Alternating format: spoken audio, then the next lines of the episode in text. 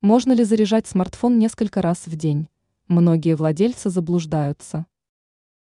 Многие владельцы смартфонов считают, что гаджеты нужно заряжать один раз в день и до 100%.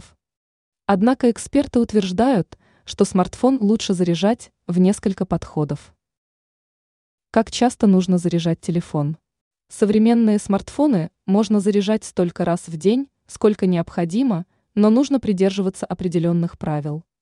Во-первых, эксперты не рекомендуют постоянно заряжать телефон до 100%. Для литий-ионных аккумуляторов это вредно.